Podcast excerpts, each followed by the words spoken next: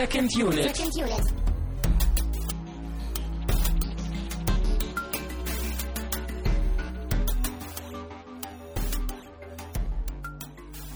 Herzlich willkommen zu einer neuen Ausgabe. Wir haben es durch Halloween in den November geschafft. Mein Name ist Christian Steiner und ich habe bei mir Tamino Mut. Huhu. Ich habe mich durch Halloween so erschreckt, erschrocken, ich, ja, dass ich mich erkältet habe und deswegen wahrscheinlich immer noch etwas verschnupft klinge. Du hast dir an Halloween ein Kostüm angezogen Mich selber im Spiegel gesehen, und hast gedacht, und schon warst du krank. genau, so eine, dann kam so eine Körperabwehrreaktion und dann war es um mich geschehen. Aber eigentlich geht's ja immer andersrum. Wenn man einen Schluck auf hat, dann soll ja eigentlich das Erschrecken dafür sorgen, dass man gesund wird. Genau, aber ich war ja gesund Ach, und du hast dann jetzt- wurde ich, ne? Du hast jetzt einen umgekehrten Schluck auf als Krankheit. Ja, Wir sollten einen Mediziner-Podcast gründen, wenn wir schon so kompetent hier innerhalb von einer Minute deine Diagnose gestellt haben. ich glaube, wir haben inzwischen auch schon mal ähm, in diesem Podcast über jedes Thema so intelligent philosophiert wie gerade, dass wir schon fast für, auch für jedes andere Thema qualifiziert wären. Stimmt. Stimmt. Wir wollten ja eigentlich immer noch den Pantomim-Podcast als Spin-off irgendwann mal äh, machen. Der kommt schon noch, ja. Der ja. kommt auch noch, ja. Ja, was machen wir denn jetzt hier? Wir haben uns hier versammelt, um den Film The Long Good Friday zu besprechen. Wir haben ihn gerade geschaut. Der wurde uns mal eingeschickt hier. Mhm. Anonym Vielen Dank schon mal. Oder Äh, ja, ich glaube, ich glaube, das war ein anonymer Heisenberg. Ich bin mir aber nicht ganz sicher. okay. Zumindest war dieser Film irgendwann mal da und wir wussten nichts über den Film und wir haben uns auch nicht informiert und den heute ganz blauäugig geguckt. Richtig. Das war uns äh, ein Anliegen, dass wir so wenig wie möglich von diesem Film wissen, weil wir durch Zufall tatsächlich nichts wussten. Wir haben ihn bekommen, die DVD in die Hand genommen. Du wusstest nichts drüber, ich wusste nichts drüber. Und dabei haben wir es auch belassen, um vielleicht auch nachher am Ende ein wenig über diese Seherfahrung auch nochmal zu sprechen. Genau. Über dieses unvoreingenommene und unwissende äh, Sehen. Was ja eben heutzutage auch schon eine Seltenheit ist, weil man Ja. ja. wirklich durch die ganzen Medien eigentlich von jedem Film immer schon so einen Großteil inzwischen mitgekriegt hat. Ne? Das Einzige, was mir am ehesten noch einfällt, ist sowas wie die Sneak Preview, wenn du halt ins Kino gehst, ohne zu wissen, welcher Film läuft. ja. Aber da kannst du dann natürlich auch irgendwie schon Filme dann gespielt bekommen, dessen Trailer du kennst oder die halt doch Genau, größer oder da bekannter werden ja sind. auch heutzutage meistens eher so aktuellere Sachen gezeigt. Zumindest kenne ich das so. Ja. Da wird ja normalerweise nicht irgendein so Film aus den 90ern oder 80ern kommen, von dem noch nie einer was gehört hat. Aber ebenfalls aktuelle, aber trotzdem unbekannte Filme habe ich äh, die Tage in Leipzig gesehen. Ich war ja die Woche weg. Wir hatten ja wieder vorher aufgenommen und ich war auf dem Doc Festival. Das war sehr, sehr schön, auch sehr, sehr intensiv und sehr, sehr anstrengend. Und äh, da habe ich mich mit äh, Dirk getroffen. Schöne Grüße an dieser Stelle. Und habe auch mit ihm eine kleine Sendung aufgenommen. Äh, ich habe noch nicht reingehört. Ich hoffe, dass es technisch alles auch geklappt hat. Und wenn es technisch alles geklappt hat, dann wird auch in den nächsten Tagen noch ein Special online gehen, eben mit dieser erwähnten Diskussion über das Festival, über ein paar der gesehenen Dokumentationen. Und äh, ich wollte es nur kurz erwähnen, ähm, dass da dass da noch vielleicht hoffentlich was kommt, aber dass es eben auch ein ziemlich cooles Festival war und äh, die Entscheidung auch steht, dass ich nächstes Jahr nochmal hinfahre und dann auch für Second Unit ein bisschen mehr und ein bisschen größer, glaube ich, ähm, das thematisieren werde Mit so einem Stand. ja auch eigener Autogrammstand, dachte ich. Äh, vielleicht haben wir bis dahin auch unser eigenes Making-of als Dokumentation. Genau, hier. der Dienstwagen. Genau. Ja, Mhm. Man braucht ja Ziele und Ambitionen. Aber der Dirk, den kennt man ja auch aus der Kommentarsektion, glaube ich, bei uns, ne? Als cool oder coole oder wie auch immer. Mhm. Genau, hat auch schon äh, öfter kommentiert und auch Filme vorgeschlagen. Und äh, da sind wir eigentlich auch schon beim nächsten Thema, denn ähm, es wurden Filme vorgeschlagen. Wir haben zu Saw äh, mal wieder die, die, den Hörervorschlag eröffnet. Wieder zurückgeholt, wieder ins Leben gerufen, nach langer Pause, die vor allem durch deinen äh, Urlaub im Sommer zustande kam. Das Reboot des Hörervorschlags. Ah, ja, das klingt doch ganz toll. Nee, klingt's nicht, weil jetzt klingt es so, als wäre es irgendwie sinnlos oder als hätte man es lieber ruhen lassen, wie das bei den meisten Reboots der Fall ist. Vielleicht äh, bei dieser von uns vorgenommenen Vorauswahl äh, berechtigt oder auch nicht berechtigt. Darf man, darf man gerne eine eigene Meinung zu bilden. Denn das Prinzip, ich erkläre es gerne nochmal, äh, wir sagen äh, ringfrei für Filmvorschläge und ihr haut dann immer innerhalb von einer Woche irgendwelche Filme raus. Wir wählen drei davon wiederum aus und diese drei dürfen jetzt mit dem Veröffentlichen von, von diesem Podcast dürft ihr abstimmen. Ihr findet dazu einen Link auf secondunit-podcast.de. Da gibt es einen Beitrag zu diesem Podcast, zu dieser Diskussion und in diesem Beitrag gibt es einen Link auf äh, eine Seite, die diese Umfrage für uns übernimmt. Und wir haben eben drei Filme ausgewählt. Ja, und wir haben auch diesmal ein bisschen geschaut, dass wir eher Filme nehmen, die uns wenig bis gar nicht bekannt waren. Einfach aus dem Grund, dass viele der Vorschläge, die gemacht wurden, wahrscheinlich eh nochmal drankommen bei uns in der Sendung. Also sowas ja. wie Goodfellas oder Brazil, den werden wir sicherlich einfach nochmal gucken. Vielleicht nächstes Jahr, vielleicht später, ne? aber das sind so Filme, die müssen wir natürlich eh mal irgendwie abdecken. Genau. Und der Hörervorschlag ist ja eigentlich auch ursprünglich so entstanden damals, dass wir eigentlich so ein bisschen Filme kennenlernen wollten, von denen wir sonst nie gehört hätten. Also ja. im Grunde eher sowas, was wir heute geguckt haben. Ne? Also dass man irgendwie an einen Film kommt, von dem man eigentlich nicht viel wusste oder den man gar nicht so auf der Kappe hatte als relevant oder so. Genau. Und dass der dann eben die Möglichkeit hat, durch euch dann vorgeschlagen zu werden und wir uns dann auch ein bisschen freier da so rannähern können. Dass wir auch mal ein bisschen aus diesem, aus dieser eigenen Suppe rauskommen von Filmen, die man sowieso kennt oder sehen will oder genau. den Horizont ein wenig erweitern. Wir haben drei Filme ausgesucht. Äh, und zwar ist das zum einen Dogma. Von, ja, das ist der einzige Film, den du, glaube ich, schon mal gesehen hast, ne, heute? Richtig. Das ist aber auch schon Jahre her. Und äh, trotzdem, glaube ich, äh, würde das eine spannende Diskussion ergeben. Ja, ich kenne ihn überhaupt nicht, wollte ihn aber auch schon länger mal sehen, weil der ja, glaube ich, auch so ein Kultfilm ist. Oder so ein das, bisschen. Das sind ja immer meine Lieblingsfilme, die Kultfilme. Ja, Zumindest wird der, glaube ich, so in, in Fachkreisen hoch gehandelt. Den zweiten mag ich gar nicht aussprechen. Du kannst mir versuchen zu helfen. Sein. Also ich habe es ja nicht mal schriftlich vor mir, Christian. New York auf jeden Fall. Ein Film äh, von Charlie Kaufman, das Regiedebüt. Den kannst du immerhin aussprechen, ne? Ja, und äh, auf der Umfrage und so, da ist das alles auch in getippter Form. Also den hatten wir doch auch kürzlich mal zur Sprache, den Kaufmann. Ne? War das bei Eternal Sunshine? Ja, oder? wenn ich mich recht erinnere, hat er das Drehbuch zu, zu Eternal Sunshine geschrieben. Genau. Und das soll wohl sein Regiedebüt äh, sein. Also durchaus interessant. Weiß ich auch absolut nichts von dem Film. Ja. Nur, dass der wohl auch ähm, in Kennerkreisen sehr hoch gehandelt wird. Ja, ja in den Kommentaren wurde er schon sehr gelobt. Das sind die Kennerkreise, die ich meine, ja. Achso, unsere. Achso. unsere Kommentarsektion, ja. Ja, das sind die größten Kenner. Und zu guter Letzt äh, Basic Instinct den ich vom Namen her kenne, aber auch nie gesehen habe. Dito. Soll wohl eine starke Frauenrolle haben, habe ich gehört. Oder auch gelesen in der Kennersektion bei uns auf der Seite. Also würde mich auch interessieren. Ja. Ja, das sind die drei äh, Vorschläge und zwischen denen könnt ihr euch jetzt entscheiden, welchen ihr da am liebsten von uns besprochen haben wollt. Genau. Äh, ihr habt rund zwei Wochen Zeit, anderthalb, zwischen einer und zwei Wochen. Also wenn ihr das hier hört, äh, geht am liebsten sofort auf die Seite und guckt euch das sofort an. Und äh, wir besprechen den Film dann Ende November. Das ist dann die letzte Ausgabe im November. Ist dann mal wieder Hörervorschlag. Ja, das wird was werden. Genau. Dann sind wir beim Getränk, weil du wirst jetzt ein wenig die Getränke hier vorbereiten und ich werde dann noch eine ellenlange Liste von Flatter-Spenden und Dank Danksagungen äh, erwähnen. Oh, wie gut, dass ich mich ablenken kann in der Zeit. Ja, das machst du ja sowieso immer. Du fängst dann an zu stricken oder machst dann deine Steuererklärung oder schreibst in deiner Doktorarbeit weiter. Jetzt hast du ich überlege gerade, ich überlege gerade wirklich, was von diesen drei Dingen das allerunwahrscheinlichste wäre, was ich jemals machen würde, von denen, die du gerade aufgezählt hast. Es ist echt knapp, glaube ich. Ich glaube, deine Doktorarbeit. Super. Ja, ähm, ich habe heute was Komisches mitgebracht. Oh, das komisch mag ich immer. Komisch ist immer Ich gut. dachte eigentlich, es wäre Bier, weil es in der Dose ist. Aber wir haben eben rausgefunden, es ist kein Bier. Hm. Es ist irgendwas Schwedisches. Und es ist sowas Apfelweinartiges, haben wir herausgefunden. Oder wie man Internet. auch sagt, Cider oder Cider oder, oder Cidre. Cidre. Ist aber eigentlich französisch. ich fand es aber cool, das so auszusprechen. Und auch das ist schwierig auszusprechen, wenn man kein Schwedisch kann. Ich vermute mal, ist es sowas wie Rickörderlik oder so. Mhm. Ist das die Marke? Sieht so aus, weil das auf der anderen Dose auch drauf steht. Ich denke schon, ja. Ich denke, mhm. das ist die Marke. Ich habe das in zwei Sorten mit und das ist einmal Wild Berries und andere Berries. Strawberry Lime Flavored Apple Cider, ja.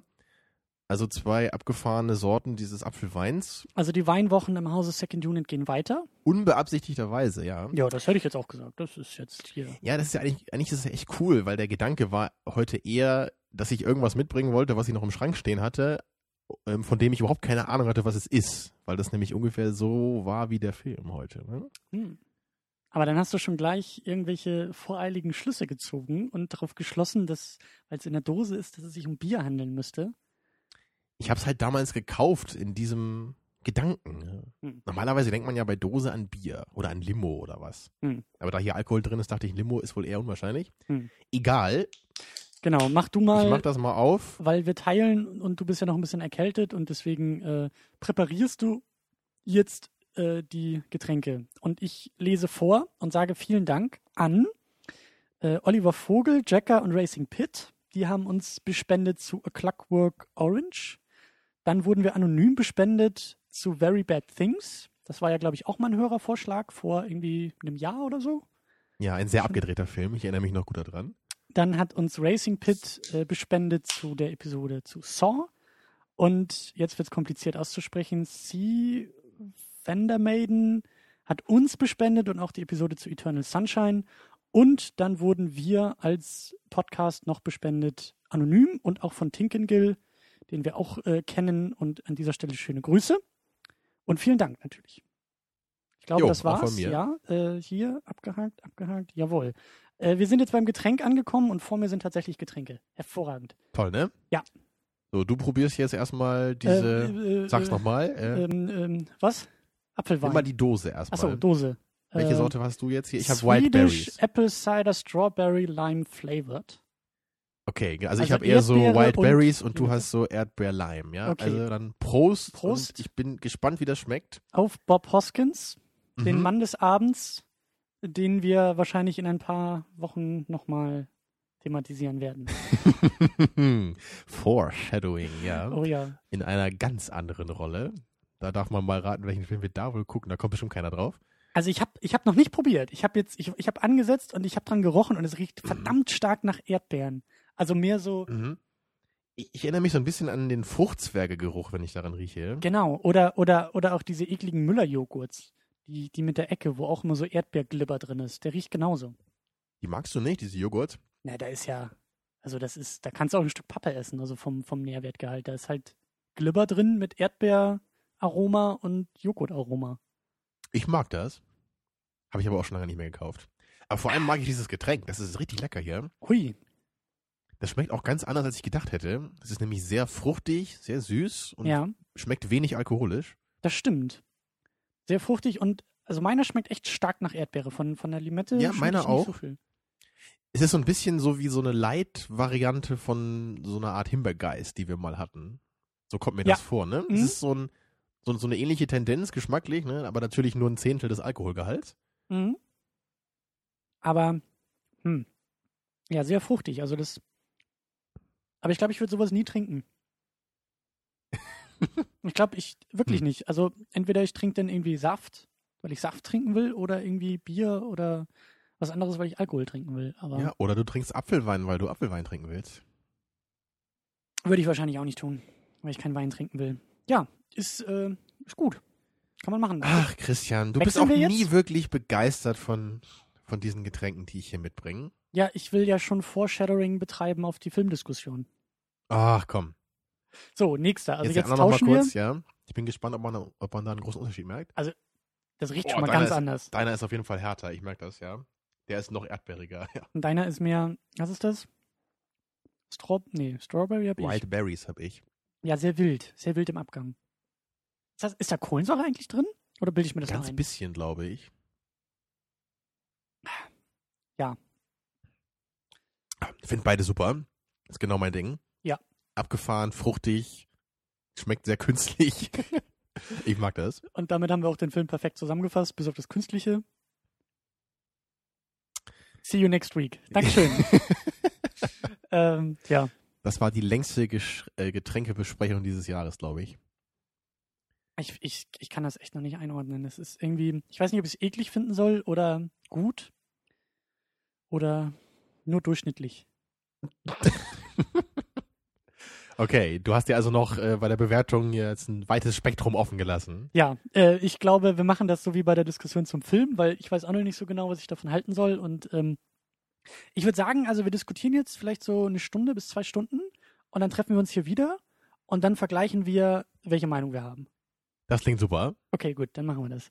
Äh, fangen wir an beim Plot. darfst du, glaube ich, mal wieder zusammenfassen. Ich traue mir das nicht zu. Der Plot. Ja, es handelt sich hier um einen Gangster-Thriller, würde ich mal sagen. Und unser Protagonist ist Harold, gespielt von Bob Hoskins. Ich muss hier wieder eingreifen, weil ich wurde neulich in den Kommentaren gelobt. Natürlich spoilern wir hier wieder. Wir machen hier keinen. Du wurdest gelobt in den Kommentaren, dass wir spoilern? Äh, dass wir das angekündigt haben in der Folge zu Eternal oh. Sunshine, weil da habe ich ja auf den Tisch gehauen und habe gesagt, wer den Film nicht kennt, macht sofort aus, weil den muss man gesehen haben. Und das hat auch jemand getan. Und das finde ich gut. Haltet euch an unsere Ansagen, also auch an dieser Stelle. Ich, ich glaube, du hattest das da auch nicht unbedingt als Option formuliert, wenn ich mich richtig erinnere. Also im Grunde ist da auch kein Lob angebracht, wenn man sich an deinen Befehl gehalten hat. Äh, doch. Es wäre nur die Strafe angebracht gewesen für die Leute, die sich nicht dran gehalten haben. Ja, aber gut, ich wollte das jetzt nur pro forma. Ähm, ähm, ich halte das eigentlich für selbstverständlich, dass man irgendwie die Filme schon kennt, gerade Filme, die irgendwie 30 Jahre alt sind oder so. Ja, wir spoilern eigentlich immer, wenn es alte Filme sind, wenn der Film genau. ganz neu rauskommt, wie ein Film, den wir möglicherweise nächste Woche gucken, was wir noch nicht verraten, dann äh, machen wir das natürlich anders. Du lässt jetzt diese Andeutung schwerelos im Raum schweben. Tja, ich weiß auch nicht. Aber gut. Meinst du, diese, meinst du, das ist ein bisschen, ein bisschen haltlos, das zu machen? Ich habe das Gefühl, wir driften hier auch ein wenig ab. Ja, ähm, Mann, jetzt bin ich ja echt raus hier. Unglaublich. So, ja, der Plot. Ich so, ich war, ich war hier beim, beim Plot, genau. Wir haben Protagonist, Bob Hoskins, Charaktername Harold, richtig? Sie, Senior. Super. Genau. Und dieser Harold, der kommt auf seiner kleinen Privatjacht im Londoner Hafen eingetrudelt. Er ist ein ehemaliger Gangster und ich glaube auch ein ziemlich hohes Tier so noch in der Londoner Unterwelt so aus den 60ern und der Film spielt so Anfang 80er, glaube ich, ne, oder Ende 70er. Ähm, ich glaube 79 gedreht, 80 rausgekommen und ich genau, spielt auch so, vermutet, spielt Ende so 70er, um die ja. Zeit. Und es geht darum, dass sich dieser Harold im Grunde von seiner dreckigen Vergangenheit ein bisschen entfernen möchte und jetzt ein, ein sauberes Business ähm, aufmachen möchte mit seinem ganzen Geld und seinen Verbindungen. Und ähm, zwecks dessen hat er sich mit äh, einigen wichtigen Leuten auf seinem Boot verabredet, um da einige Deals auszuhandeln. Und das wird allerdings überschattet durch eine Serie von Anschlägen auf seine Leute und Freunde. Und ein Großteil des Films oder des Plots ist dann auch, wie, wie Harold versucht herauszufinden, wer da hinter diesen Anschlägen steht, die seine ganze Zukunft jetzt bedrohen. Ja, das ist der große Plot. Wollen wir das Ende schon verraten? Machen wir das immer schon am Anfang? Ähm, ich glaube, ich glaube, dass wir das noch nicht müssen. Ich glaube, dass wir Kommen wir gleich, gleich, zu, ja, im Laufe der Jahre. Gleich hinkommen, genau. Ähm, wir müssen ja erstmal noch ein wenig zusammenfassen, wer da mitgemacht hat. Wir haben äh, John Mackenzie als Director, der mir weiter nichts sagt und dir, glaube ich, auch nicht. Nee, wir hatten auch geschaut, der hat, glaube ich, auch nie wieder irgendwas anderes gemacht, was wir kennen. Da sprang uns nichts ins Auge, aber Bob Hoskins kennen wir als Harold, als Protagonisten. Vermutlich der größte Name des Films, den man auch aus vielen großen Hollywood-Nebenrollen zumindest kennt. Ich würde sagen, der größte Name zu der Zeit vielleicht noch eher, weil Pierce ja, Brosnan ist auch dabei. Wenn man es ganz als, genau formuliert. Äh, genau, Pierce Brosnan hatte seine erste Filmrolle in diesem Film. Mhm. The Long Good Friday, ja. Den haben wir sogar erkannt, obwohl er da wahrscheinlich noch irgendwie in den 20ern war. Mhm. Noch als kleiner gelackter äh, Henchman. hat auch nicht viel Screentime und auch, glaube ich, auch keinen Satz, oder? oder? Nee, nee, auch nicht. Er hat nur, ein, nur sein schmieriges Grinsen hatte er schon mit dem Revolver in der Hand. Und das hat er schon perfektioniert damals, also mhm. ähm, Genau. Ähm, Bob Hoskins wollte ich noch kurz erwähnen, weil äh, den kennt man, ähm, wenn man ganz viel Pech hat, vielleicht aus dem Super Mario-Film, wenn man irgendwie es nicht geschafft hat, diesen Film äh, zu vermeiden. Ähm, was hatte er noch auf der Liste? Ähm, Hook, der Peter Pan-Film mit, mit Robin Williams. Ja, als ich das gelesen habe, da ist es mir auch wieder eingefallen, dass er da mitspielt. Mhm. Aber was war denn da sonst noch? Äh, neuerdings war das doch Snow White and the Huntsman, wo er irgendwie dabei Den war. Den habe ich nicht gesehen. Kenne ich auch nicht. Ich glaube, er war sogar bei Brasil dabei, was ich auch nicht mehr wusste, hm. als äh, kleine Nebenrolle. Genau. Ähm, dann haben wir noch Helen Mirren dabei, als Victoria, als seine äh, Gattin. Die kam mir vom Namen auch bekannt vor, aber auch bei der Recherche hat sich da jetzt nicht viel ergeben. Dito. Und Paul Freeman als Colin ein, ein Handlanger von, von Harold. Und da bin ich ganz stolz auf mich, dass ich sofort erkannt habe, woher ich ihn kenne. Nämlich spielte den Belag oder so aus ähm, Indiana Jones 1, diesen französischen äh, Handlanger der Nazis da. Oui, Monsieur. Genau, und da fand ich ihn auch sehr cool in, in Indiana Jones 1. Und ich bin so stolz auf mich, dass ich sofort sein Gesicht gesehen habe, ha, den kennst du doch irgendwo her. Und ich wusste sofort, ja, er ist es. Den hatten wir ja auch neulich erst hier äh, in der Sendung, den Bist- Herrn Jones. Bist du gut in sowas, Christian? Wollte ich nochmal Im, fragen. Im Wiedererkennen von genau, wenn du irgendwie so einen, so einen Schauspieler Ja. in der Nebenrolle erkennst, weißt du dann sofort, okay, den kenne ich genau daher. Ähm, ich bin generell eigentlich relativ gut mit Gesichtern und, und laufe auch durch die Welt und ärgere mich dann manchmal, weil ich irgendwie drei Stunden noch überlegen muss, woher kenne ich jetzt äh, dieses Gesicht, bis mir dann einfällt, ach ja, der saß neulich irgendwo bei Sky an der Kasse oder sowas. Genau das dachte ich auch gerade, ja. Ähm, Und ich, aber ich, ich, hier, dann auch mal, das, das lässt mich auch nicht mehr los sein. Wenn ich irgendwo rumlaufe und ich sehe dann irgendjemanden Eis essen, ja, und ich denke so, boah, den kennst du doch. Und du weißt dann so, ich kenne den, aber ich kenne den nicht gut. Ja. Und dann, woher ist es? Ne? Und dann irgendwann fällt dir ein, ja, natürlich, weil ich doch gestern an der Kasse was gekauft habe da und da saß er und hat das über das äh, Ding gezogen da. zum Beispiel, ja. Ja. Äh, aber äh, in diesem Fall ist, ist mir das nicht aufgefallen, aber ich hatte den Indiana Jones auch nicht so sehr im Gedächtnis wie du. Das wäre an mir vorbeigerauscht. Wenn der Typ in irgendeiner völlig belanglosen Serie einmal aufgetreten wäre, dann hättest du, glaube ich, gewusst, wer es ist. Weiter im Programm. Und zwar, wir müssen ja hier auch Tacheles reden. Äh, fangen wir gleich mal vorne an. Ich fand nämlich den Einstieg recht irre. Ich fand Mhm. den, also wie gesagt, wir kannten nichts von dem Film. Wir hatten uns schon so unsere Vermutungen. Ich dachte auch irgendwie sowas Gangstermäßiges. Ich dachte, es geht viel mehr um Rache, aber es war schon klar, das wird kein Horrorfilm sein. Ähm, das wird keine Komödie sein, kein, kein romantisches Ding, sondern das ist irgendwie Action vielleicht, vielleicht auch mehr Thriller, vielleicht auch mehr Drama, aber eher so in dieser ernsthaften Richtung. Mhm. Und ähm, der Film fing halt echt irgendwie schon mit, mit so dem einen oder anderen Anschlag, glaube ich, auch an. Und das war halt echt irgendwie alles ein bisschen schwierig zusammenzufügen, was wir da so gesehen haben. Also die ganzen Schnitte und auch die ganzen Leute fand ich am Anfang erstmal ein bisschen schwierig ähm, zuzuordnen. Ja, Also es wurden ganz viele verschiedene Charaktere gezeigt, an ganz vielen verschiedenen Orten. Man wusste noch gar nicht, wer da mit wem was zu tun hat, wieso die relevant sind. Ja. Man wusste nicht mal, wer eigentlich der Protagonist ist am Anfang. ganz genau. Aber das fand ich eigentlich ganz cool. Also ich, ich fand es jetzt nicht unangenehm verwirrend. Man musste halt echt ein bisschen aufpassen und das hat sich dann ja auch alles aufgeklärt. Ja. Natürlich hat einen der Film wirklich so ein bisschen überfallen damit am Anfang. Mhm. Und es kam ähm, auch die klasse Musik sofort zum Einsatz. Das hat mich sofort ähm, beeindruckt. Meiner Meinung nach, glaube ich, das stärkste Element in dem Film. Die Musik, die auch gerne noch mehr hätte benutzt werden können. Aber immer wenn sie da war, war ich hin und weg eigentlich. Mhm. Großartiges Feeling. Wirklich, das hat so die, die Stimmung hat das perfekt ähm, betont. Also diese, diese Gangster-Atmosphäre, Mhm. diese starken Persönlichkeiten. Mhm. Hatte sehr stark diesen, diesen Gangster-Vibe und war dadurch auch sehr atmosphärisch und für mich wirklich perfekt auch eingesetzt, als dann unser Harold das erste Mal auftritt. Mhm. Das war wirklich, also den Moment habe ich echt gefeiert. Auch die ganze Darstellung von ihm und du hast sofort gesehen, wie er da so großspurig und mit breiter Brust auftritt und dann diese, diese wirklich arschcoole Musik im Hintergrund, die wirklich mal so ein Statement gesetzt hat von, okay, alles, was du vorher gesehen hast, das waren vielleicht irgendwelche unbedeutenden Handlanger oder so, aber das hier ist der Big Man und um den wird's jetzt hier gehen. Und das fand ich echt cool. Also das, das hat mir gut gefallen. Ähm, generell finde ich, dass der Film eher so in diesen, in diesen kleinen Akzenten, in diesen kleinen Nuancen ähm, heraussticht und der Rest für meinen Geschmack relativ ja, träge und nüchtern irgendwie geblieben ist. Generell gebe ich dir da recht.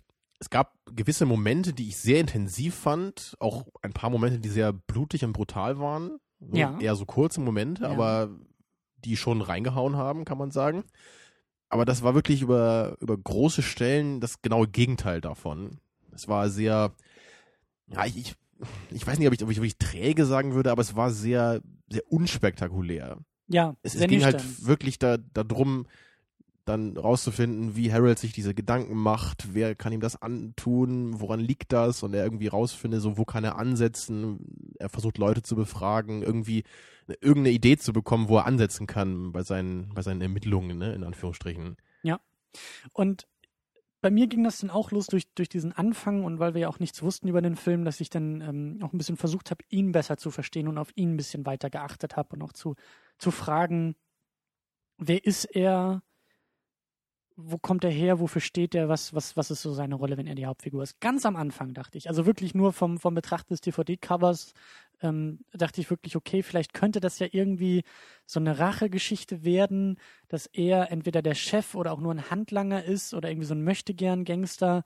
Auf jeden Fall dachte ich, dass es schon darum gehen wird, dass er dann so ein, so, ein, so ein Rachefeldzug irgendwie gegen irgendwen, gegen eine andere Organisation, gegen einen Erzfeind, gegen einen Gegenspieler, gegen irgendwas, vielleicht auch gegen die Polizei, aber irgendwie äh, dachte ich mir schon, es wird wohl darum gehen, dass er sich irgendwie beweisen muss, dass er auf den Tisch hauen muss, dass er sich gegen wen oder was stellen muss. So ein bisschen hat es ja auch gestimmt. Ja, das, Das, war, gar nur nicht, nicht mal so der falsch. Kern des Films. Äh, und vor allen Dingen auch in der Inszenierung, in der Art und Weise, ähm, wie wie es wie es rüberkommt, war es dann doch anders als gedacht. Du ich hattest also wirklich- eher so einen, so einen Ein-Mann-Feldzug erwartet. Ja. Oder? Ja, und auch mehr, mehr, mehr Höhepunkt auch gegen Ende hin und, und ähm, Scarface ist mir oft in den Sinn gekommen, aber da werden wir, glaube ich, nachher auch noch mal ein bisschen äh, vergleichend ähm, einsetzen, aber Ja, ich Erstmal- dachte, ich dachte eher an den Schakal, den wir ja auch vor kurzem geschaut haben, Ja. weil der auch so von der Inszenierung oft ähnlich war. Da wurde sich auch sehr viel Zeit genommen Mhm. und da wurden auch vermeintlich uninteressantere Stellen sehr lange inszeniert. Und Ja. das, da muss ich heute einfach auch dran denken, weil ich auch noch unsere Diskussion noch ein bisschen präsent habe von damals und da haben wir im Grunde auch über so ähnliche Sachen geredet wie wahrscheinlich heute. So, wie viel Zeit kann man sich lassen in so einem Film? Ist, ist so eine, so eine Crime-Gangster-Geschichte, ist das, ist das packend genug, dass die auskommt ohne sehr intensive inszenatorische Momente? Und da dachte ich auch, also ja, an den Schakal habe ich auch gedacht. Und ich dachte, dass die sich eben da drin unterscheiden werden, dass er, auch weil Bob Hoskins ein ganz anderer Typ ist und auch, auch in seinem Spiel dachte ich, da brodelt irgendwas unter ihm. Also da, da wird es auch darum gehen, wie, wie, ähm, wie sagt man, wie das Fass überläuft, wie der, wie der wirklich der, der Kochtopf explodiert und wie da wirklich was aus ihm heraus springt Mhm. und er wirklich anfängt dann äh, den Rachefeldzug zu planen und irgendwie Leute umzulegen. Ja. Und ich habe ein bisschen mehr Action, ein bisschen mehr Schießereien erwartet, aber ähm, so das, den, den Ausbruch haben wir dann ja doch an einer oder anderen Stelle bekommen. Ja, aber eher noch in kleineren Maßen. Ne? Genau. Aber mir ist halt auch sofort, nein, nicht sofort, aber mir ist dann, mir ist dann aufgefallen in dieser einen Szene, als er da diesen, diesen einen Informanten ähm, äh, von seiner Geliebten irgendwie äh, runterzerrt und äh, dann ja irgendwie ausquetschen will. Ähm, da hat er irgendwie so einen beiläufigen Kommentar irgendwie über, über Drogen. Ich glaube, die haben irgendwie Spritzen rumliegen im Zimmer und dann meint er irgendwie Mhm. sowas, what a, what a filth und, und äh, diskreditiert das Ganze, wo ich mir dann auch schon dachte, okay, ähm, das ist schon mal, er hat die ganze Zeit auch diesen Gangster-Vibe noch, noch versprüht. Das grenzt ihn aber mehr so von dieser Gangstergeschichte und vielleicht auch eher so von ne, Scarface als, als Vergleich. Da zieht er, da zieht er die Linie. Er ist eben auch noch eine andere Generation, als das bei Scarface der Fall ist. Ne? Wir sind ja eher noch so hier, also er kommt ja aus den 60ern, wird ja gesagt, und wir Mhm. sind hier in den späten 70ern, wo das ja erst so richtig anfing langsam mit dem krassen Drogengeschäft. Und er ist ja eher noch einer dieser bisschen traditionelleren Gangster. Ne? Mhm. Da, da geht es ja bei The Godfather auch so ein bisschen drum im ersten Teil. Ne? Die, da geht es ja auch darum, ob die jetzt anfangen, so ne, in der Mafia mit, mit Drogen, ne, oder ob das, ob das nichts für die ist. So, ne? Also das ist auch so die Zeit. Und das wird ja auch an manchen Stellen, also kommt das immer wieder zur Sprache hier. Man merkt einfach, dass er ein, ein Gangster aus einer anderen Generation ist, der sich ja auch selber im Grunde da, davon so langsam distanzieren will. Mhm. Er will jetzt andere Geschäfte machen, er will investieren, er will auf so einer wirtschaftlichen Ebene seine Macht ausweiten, aber er will nicht mehr dieses dreckige Gangster-Business eigentlich fortführen.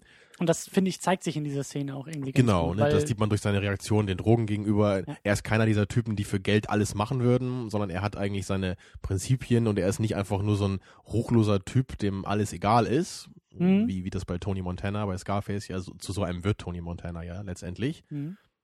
Und, und, auch so eine ähnliche Szene war das ja auch, als, als er einmal so sehr sauer wird und dann seine, seine Frau so auf das Sofa schubst ne, und sie dann Mhm. schon den Tränen nahe ist und dann merkt er ja auch selber und sagt dann auch so, äh, what has, äh, what have I become?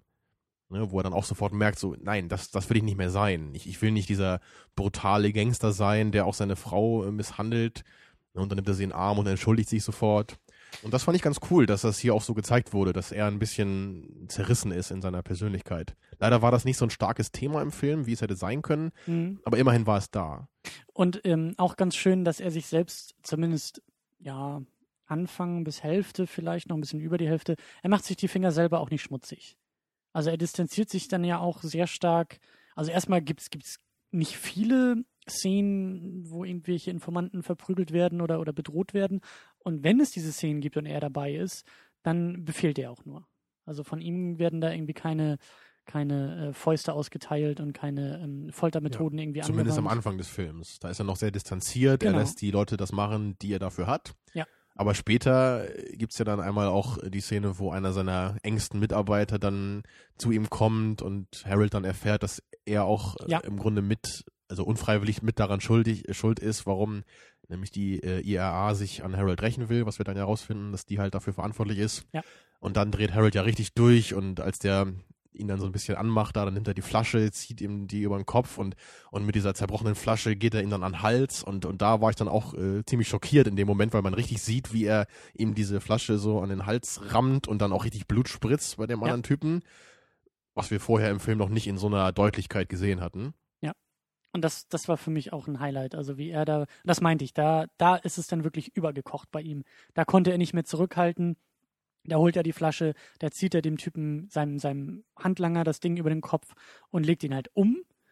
Ja, und dann Und- kommt er ja blutverschmiert von seiner Yacht runter und sagt dann so, boah, ich weiß jetzt, wer schuldig ist, so, ich fahr jetzt rein und bring die alle um, ne? Also ist ganz, ganz wild und gar nicht mehr so beherrscht wie Ab- vorher. Aber er kommt ja erstmal noch sehr verstört raus. Also da, das, das hat ja auch erstmal noch so den Eindruck von, naja, er ist das vielleicht nicht so sehr gewohnt, ähm, so deutlich Gewalt anzuwenden und auch irgendwie diese Gewalt selber zu erleben und, und zu sehen. Er kommt halt eben so ein bisschen verstört raus, aber wie du richtig sagst, als er das dann alles zusammenpuzzelt, ähm, da dreht er dann wieder richtig ab. Da will er da irgendwie ins Auto springen und sofort irgendwie den nächsten sich, sich holen. Und ähm, da scheint dann ja auch so ein bisschen vielleicht ähm, Zeichen auf seine Vergangenheit zu sein, so dass eben, Mhm. dass er das eben kennt aus seinem aus seiner Gangster-Vergangenheit, so zu arbeiten, so umzugehen mit den Leuten und, Ja, und dann, das ist wahrscheinlich auch früher äh, zu der Zeit, als er groß geworden ist, auch eher noch so gelaufen ist. Damals konnte man wahrscheinlich Genau. dann die, die, die, äh, die Dinge auch so regeln, auf so eine Weise. Dann, wenn dann einer Ärger gemacht hat, dann hast du dir ein paar Leute geschnappt, bist da hingefahren, hast das geklärt Ja. und dann war das wahrscheinlich dann gelöst, das Problem. Aber inzwischen, ne, wenn man dann die IRA als Gegner hat, das, das sind andere Dimensionen dann in, dieser Zeit und das kann man nicht mehr so lösen dann. ja und auch dieses dieses ähm, dieses Zeitding oder dieser dieser Wandel ähm, von von von ihm irgendwie auch wird ja auch durch die Amerikaner so ein bisschen angedeutet. Also er Mhm. will ja unbedingt einen Deal mit mit Amerikanern irgendwie machen, äh, irgendein Investment. Ich weiß gar nicht mehr genau, was das war, aber auf Ich glaube, die sind Fall. von der amerikanischen Mafia. Das habe ich eben auch bei Wikipedia nochmal nachgelesen. Okay. Okay. Aber sie betonen ja auch irgendwie, ähm, dass die keine Geschäfte mit irgendwelchen Gangstern machen wollen. Sondern dass Richtig, es ja. wirklich um ein Investment geht und er muss ja dann, äh, also da, dadurch platzt es dann ja auch eben, weil er nachher äh, noch weitere Leute Genau, umlegt. die suchen halt auch nach, nach Investmentpartnern auf, auf einem anderen Level. Die Mhm. wollen nicht irgendwelche kleinen Gangster haben, in die sie investieren, sondern Ja. sie wollen das auf einer ja, pseudo-legalen Ebene machen. Genau, und da, also sie betonen halt eben sehr stark und also sie betonen halt eben keine Gangster, keine Verbrechen und ähm, ähm, ja, das wird ihm ja eben, wie gesagt, zum Verhängnis. Ich möchte aber noch ganz kurz über, über Bob Hoskins nochmal noch mal sprechen und auch über sein Spiel in der Rolle ähm, als dieser Harold. Das gefällt mir nämlich sehr, sehr gut.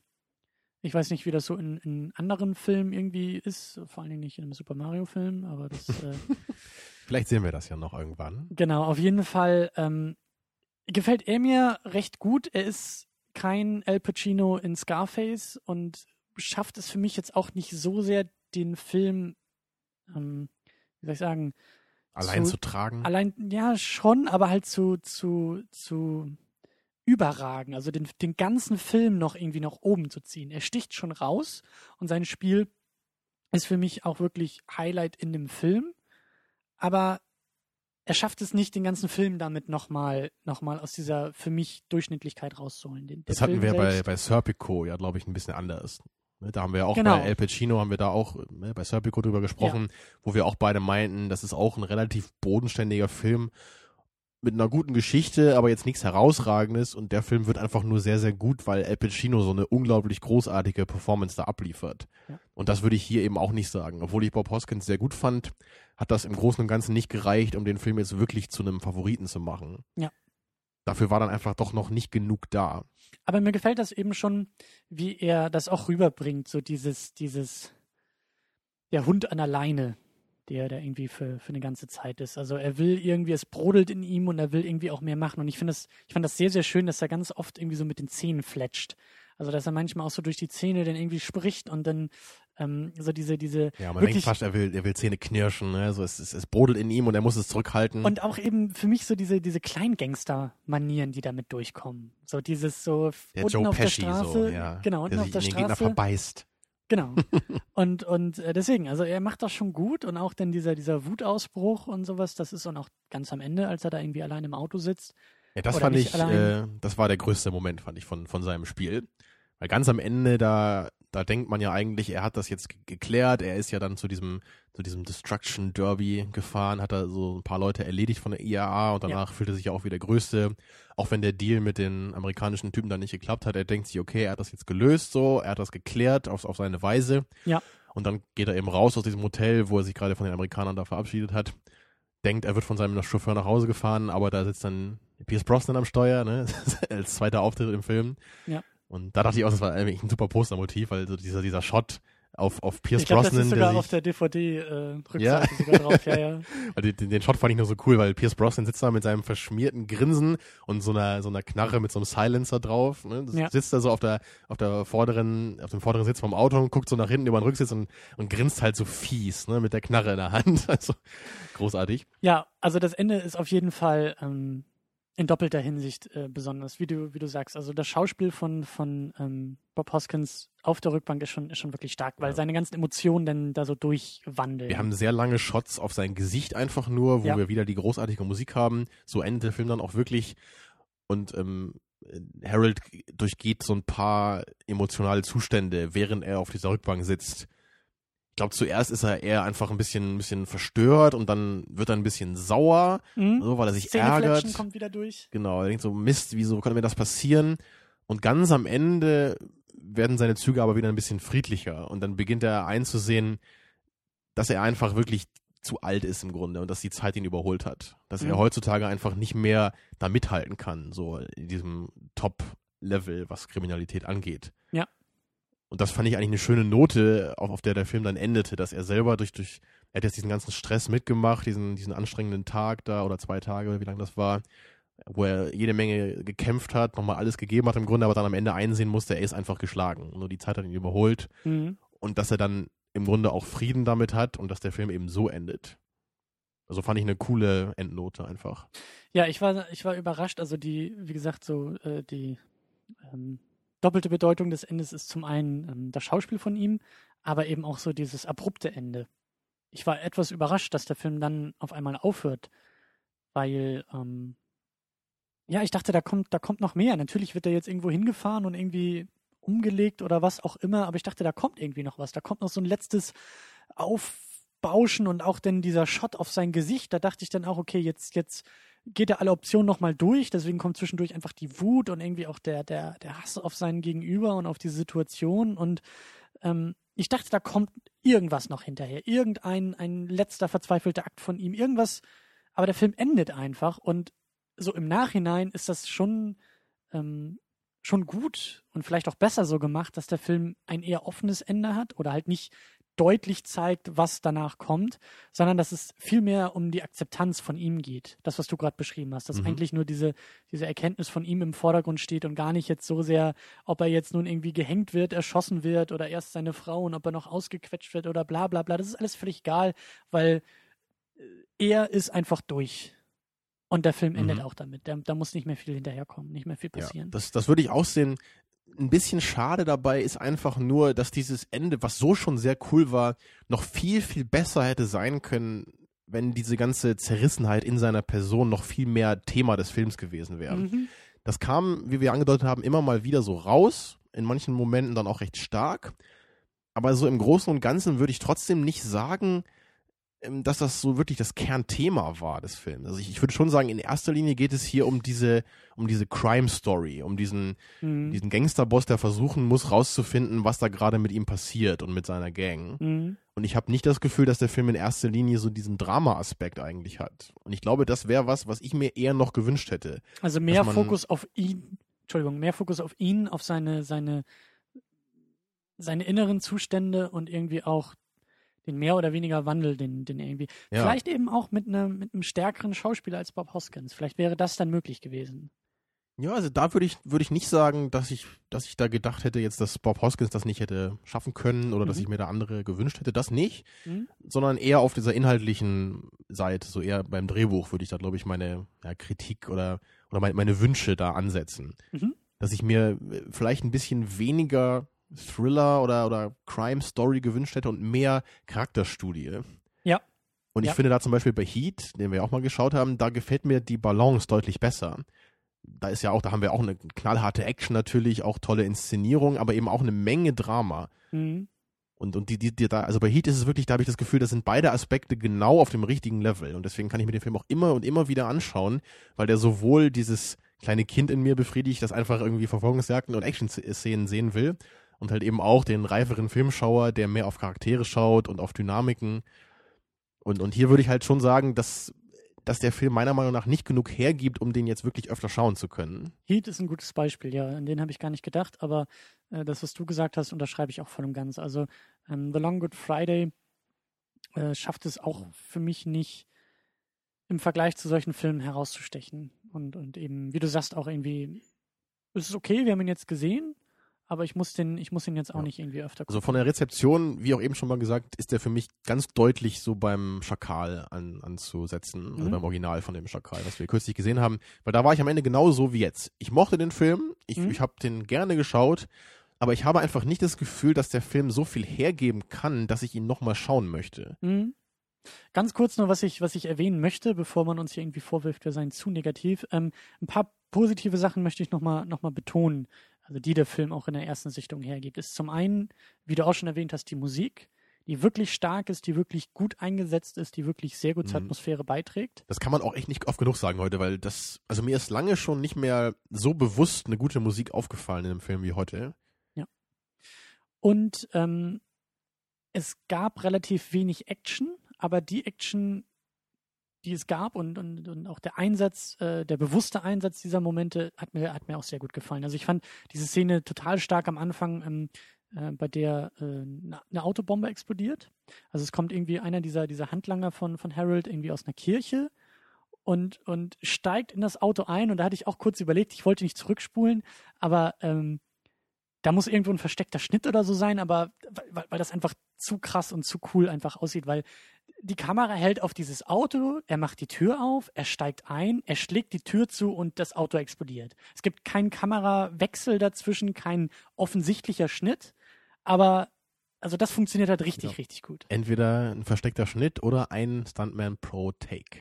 Ja, äh, ich vermute mal das erste, aber ähm, das hat mir, das hat mir echt gut gefallen und vor allen Dingen auch, das war jetzt nicht irgendwie flashy oder in your face oder wahnsinnig innovativ, aber es war halt direkt und es war deutlich. Es war wirklich so dieses, wir schneiden hier nicht oder wir, wir, wir, ja, wir schneiden nicht weg oder wir schwenken hier nicht weg oder wir tricksen hier jetzt nicht äh, so offensichtlich herum, sondern wir machen das Ganze bodenständig und, und ähm, ja. nüchterner. Und da war ich schon echt ein bisschen vorfreudig, genau. dass ich dachte, okay, wenn die Action so gemacht ist, dann freue ich mich auf jeden weiteren Action-Moment in diesem Film. So eine Action mag ich auch sehr gerne, dass man weder weg noch drauf schneidet oder zoomt. Ja. Dass man einfach deutlich das sieht, was passiert und im Grunde dann das auch so toll inszenieren kann, dass das Gezeigte eben auch für sich selber sprechen kann. Genau. Und da fällt mir auch gerade ein, ich komme nicht auf den Titel, das ist auch ein Film, den wir hier schon mal gesehen haben, nämlich das Original zu The Departed. Weißt du noch, wie das hieß hier? Aus China. Ah, ah wieso fällt mir das jetzt nicht ein? Das nee, ist ärgerlich. Fällt mir auch nicht ein.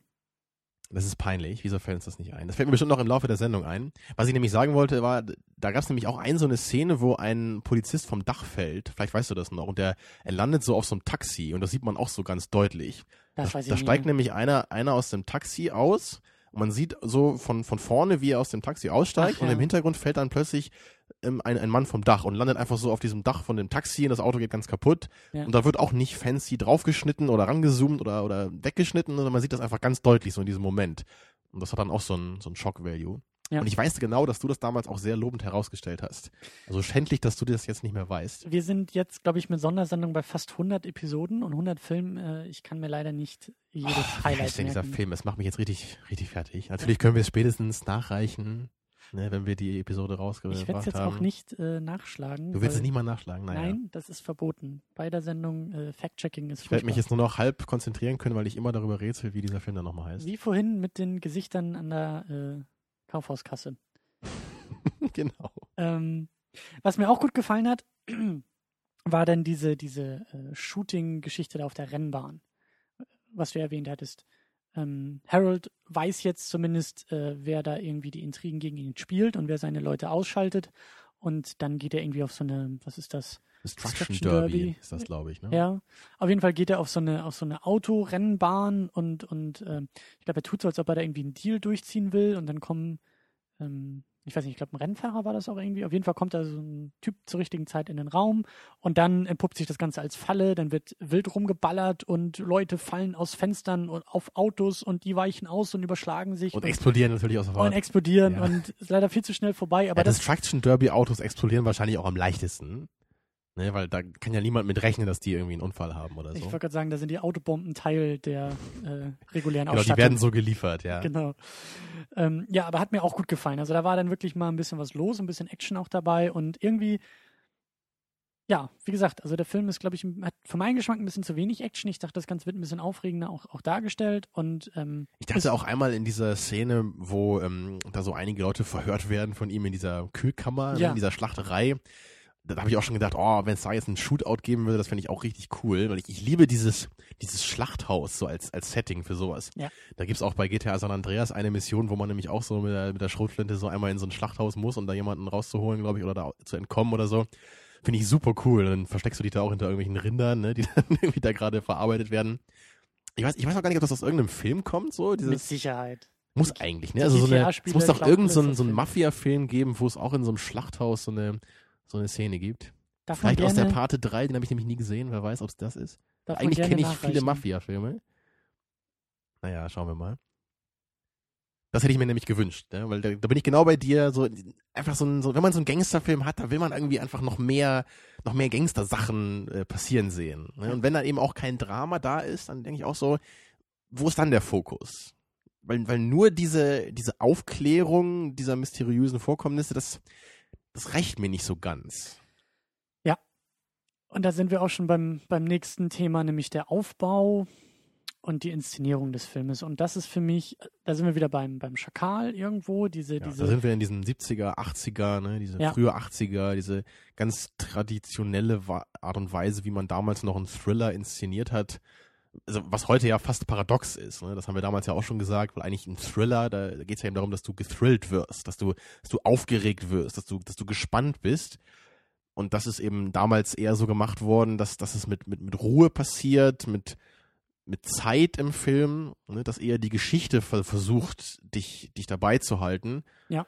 Oder und, die, ja, und wir heutzutage, wir sind eben eher gewohnt, dass da, dass es eher zack zack geht, ne, dass es Krachbumm macht und dass wir so eben äh, gespannt werden sollen. Oder halt, dass du diese schillernden Persönlichkeiten und Charaktere und Schauspieler irgendwie hast. Ähm, wie schon erwähnt, Scarface, der ja wirklich dann von Al Pacino und auch von, von Tony Montana einfach lebt. Mir fällt auch gerade ein, äh, Dirty Harry, der ja, glaube ich, auch Mhm. aus den 60ern ist oder so, Ende 60er. Den hatten wir, glaube ich, auch mal ganz am Anfang in der Sendung. Ist der aus den 60ern? Ich glaube, der ist aus den 70ern. Ja, aber, Aber, aber zumindest ist er sehr alt, ja. ja, und nicht zu weit weg, aber lebt halt natürlich von Clint Eastwood und von den One-Linern und, und. Das ist auch ein gutes ihm. Beispiel, ja. Da passiert jetzt auch nicht so viel, aber natürlich ist da auch Clint Eastwood wieder eine noch eine schillerndere, ikonischere Figur, als das hier Bob Hoskins Charakter ist. Ne? Obwohl ich da wirklich Bob Hoskins nicht kritisieren will. Ich würde halt eher sagen, wenn der Film dann doch in, in Story-Hinsicht relativ wenig hergibt, dann muss, glaube ich, wirklich schon der Hauptcharakter eine, eine richtig starke, ikonische Figur sein. Um das eklige Wort in den Mund zu nehmen, eine Kultfigur. Der Mhm. muss das Zeug zur Kultfigur haben, der muss dann irgendwie auch die 70er überdauern, wie es halt Dirty Harry tut, der dann ja auch irgendwie 12.000 Fortsetzungen bekommen hat, aber ähm, Ja, und wie es Tony Montana tut, der auch dann bald noch eine wundervolle, ja, Neuauflage bekommen wird wahrscheinlich. aber erstmal ähm, noch zu, zu The Long Good Friday. Ähm, ja, der Film ist sehr nüchtern inszeniert und vielleicht jetzt nicht voller Highlights oder voller ähm, aufregender Momente, schillernder Momente, aber ich finde irgendwo den Aufbau ganz cool oder die Grundidee ganz cool, weil ähm, ich hatte schon, schon den Eindruck nach, nach, weiß ich nicht, 20, 30 Minuten, dass das so ein umgekehrtes Scarface-Prinzip irgendwie werden könnte. Also, dass wir eben nicht diesen, diesen Aufstieg so sehr im Vordergrund haben zum, zum Gangster, Mafia, Boss, was auch immer, sondern dass wir da mehr oder weniger anfangen und dann diesen, diesen Abstieg, der bei Scarface ja wirklich schnell äh, und effektvoll und voller Kugeln irgendwie passierte, sondern dass es hier so nach und nach passiert. Und das fand ich irgendwie auch, auch toll mhm. gemacht von der Grundidee her, dass es eben darum geht, wie, wie ähm, Harold immer mehr verunsichert wird, dadurch, dass ihm die Leute alle wegsterben und irgendwelche Bomben gefunden werden. Und dann sind sie auch in diesem einen ähm, Restaurant zwei Minuten zu spät, weil sie kommen halt an und in dem Moment explodiert das ganze Gebäude. Und da sagt seine Frau ja auch zu ihm, wenn wir fünf Minuten früher losgefahren wären, dann wären wir jetzt auch da drin gewesen. Und das finde ich halt von der Grundidee interessant, dass halt eben, es wird auch nicht, nicht ähm, genug für meinen Geschmack dann eingesetzt, dieser psychologische Effekt auch dahinter. Dieses, ihm wird ja wirklich der Boden unter den Füßen schleichend weggezogen und er kann einfach nichts genau. tun. Dem ehemaligen Chef äh, von Londons Unterwelt wird irgendwie bewusst, dass er nicht mehr zeitgemäß ist, dass er eigentlich gar nicht mehr so auf der Höhe einfach ist. Ne? So, die anderen sind ihm einfach voraus. Ja, und er hat es ja auch erstmal gar nicht kommen sehen und dann kommen die Einschläge ja schnell und, und genau, direkt ja. aufeinander. Der eine wird umgelegt, hier explodiert irgendwie das Auto an der Kirche, hier wird irgendwie noch eine Bombe im Casino von ihm gefunden und eben dann das Restaurant und also das finde ich schon. Genau, das, das, ist auch echt ganz interessant, wie du das formulierst mit dem umgekehrten Scarface, weil das stimmt nämlich wirklich, weil bei Scarface ist ja so bestimmt zu so 80, 90 Prozent des Films zumindest ist ja Tony Montana eigentlich immer Herr der Lage. Und er ist wirklich der, genau. der, der Superheld, könnte man schon fast sagen, ne, der alles richtig macht, der sich nicht von anderen Sachen ablenken lässt. Nur ganz am Ende ist es natürlich dann einfach zu viel und er weiß halt eben auch dann nicht, wo Schluss ist und er legt sich dann mit den falschen Leuten an und dann kommt auch der Niedergang. Aber das ist dann natürlich im Vergleich zum Aufstieg eher der kleinere Teil bei Scarface, obwohl das natürlich genau. auch wichtig ist. Ne? Genau, genau. Da ist halt eben der Niedergang ja mehr in einer großen Explosion. Ja, also da ist auf jeden Fall auch Carlitos Way zu nennen. Den habe ich, da habe ich damals dir auch von erzählt, als wir Scarface geschaut haben. Das ist der andere El Pacino-Film von Brian De Palma wo, wo eben Al Pacino auch den Gangster spielt, der aus dem Gefängnis kommt, glaube ich, und dann eben auch sich, sich rausziehen will aus dieser, mhm. aus diesem gefangenen Gangstermilieu und dann eben auch anfängt, nicht mehr so diese alte Härte zu haben und das wird ihm dann am Ende zum Verhängnis. Er, er versucht die ganze Zeit immer alles, er ist eher so deeskalierend in dem Film. Das ist auch ganz cool. Um ihn herum sind eigentlich alle immer so drauf, so, hey, komm hier, komm wieder zurück, Carlito, ne? wir wollen dich wieder so haben wie früher und er sagt immer so, nein, ich will hier raus, ich will noch ein bisschen Geld machen hier auf, auf, auf eine relativ saubere Weise, ja, zumindest auf Gangsterart. Mhm. Und dann, dann will ich raus hier so, ich will dann mein Geld nehmen, mir irgendwie ein Haus kaufen oder was und dann ist gut. Ne, aber natürlich, es lässt ihn halt nicht los und er kommt immer wieder rein und am Ende ist es natürlich dann, ja, zu viel. Aber das finde ich halt so cool, den müssen wir auch nochmal schauen, weil ich das, weil ich den Film auch so cool finde, eben als Gegenstück zu Scarface da auch. Ja, weil Brian De Palma eben beide Filme gemacht hat, beide mhm. mit El Pacino und die beide so äh, einen Gangster in, in die andere Richtung irgendwie zeigen. Mhm. Ja. Dann, ja, wie immer, ne? Wir gucken einen Film und haben wieder drei weitere, die wir danach gucken wollen. Aber, und das wird auch immer so weitergehen. äh, so muss das auch sein. Ähm, ja, aber wie gesagt, also The Long Good Friday für meinen Geschmack zu nüchtern und vielleicht auch zu dröge inszeniert. Mir fehlt zwischendurch, ähm, und als ich das aufgeschrieben habe, äh, kamen wir gerade zu der Szene, wo er dann so ein bisschen durchdreht. Aber mir fehlt einfach der Drive in dem Film. Mir fehlt da wirklich die Richtung nach vorne und auch irgendwie die Intensität. Entweder, die ist, die ist ja. in manchen Momenten da, haben wir gesagt. Und ja. in den Momenten ist sie auch wirklich gut. Aber im Großen und Ganzen ist das einfach zu wenig in dem Film. Das macht den Film nicht kaputt. Ich mag den Film. Ich fand es gut, ihn zu schauen. Ja. Aber für, für mehr als eine Sichtung ist mir da nicht genug dabei gewesen. Und ich kannte ihn vorher auch nicht. Du kanntest ihn auch nicht. Und das ist für mich jetzt nicht, äh, nicht um jetzt hier irgendwie äh, zu entmutigen, schickt uns weiter Filme, so ist das nicht, aber ähm, Wir sagen ja auch ehrlich, ne, was wir davon halten. Genau, aber Und wir sagen ja auch nicht, dass der Film schlecht war. Für, für mich war das, ist, ist es jetzt auch keine, keine offensichtliche Bildungslücke, die sich geschlossen hat. Ja, ich verweise an Pulp Fiction oder Indiana Jones, ja. für die habe ich mich immer geschämt. Obwohl der Film, wie ich eben noch gelesen habe, anscheinend auch äh, zumindest so in, in britischen Filmkreisen als sehr relevant gilt. Ich glaube, der wurde sogar mal von irgendeiner Liste als 20. Äh, wichtigster britischer Film des 20. Jahrhunderts oder so eingestuft, keine mhm. Ahnung. ist jetzt sehr äh, mächtig, dieses Zitat. Ne? Also von irgendeiner Liste. Irgendwo hat irgendwer Es stand gesagt, bei Wikipedia, es muss also richtig und wichtig sein.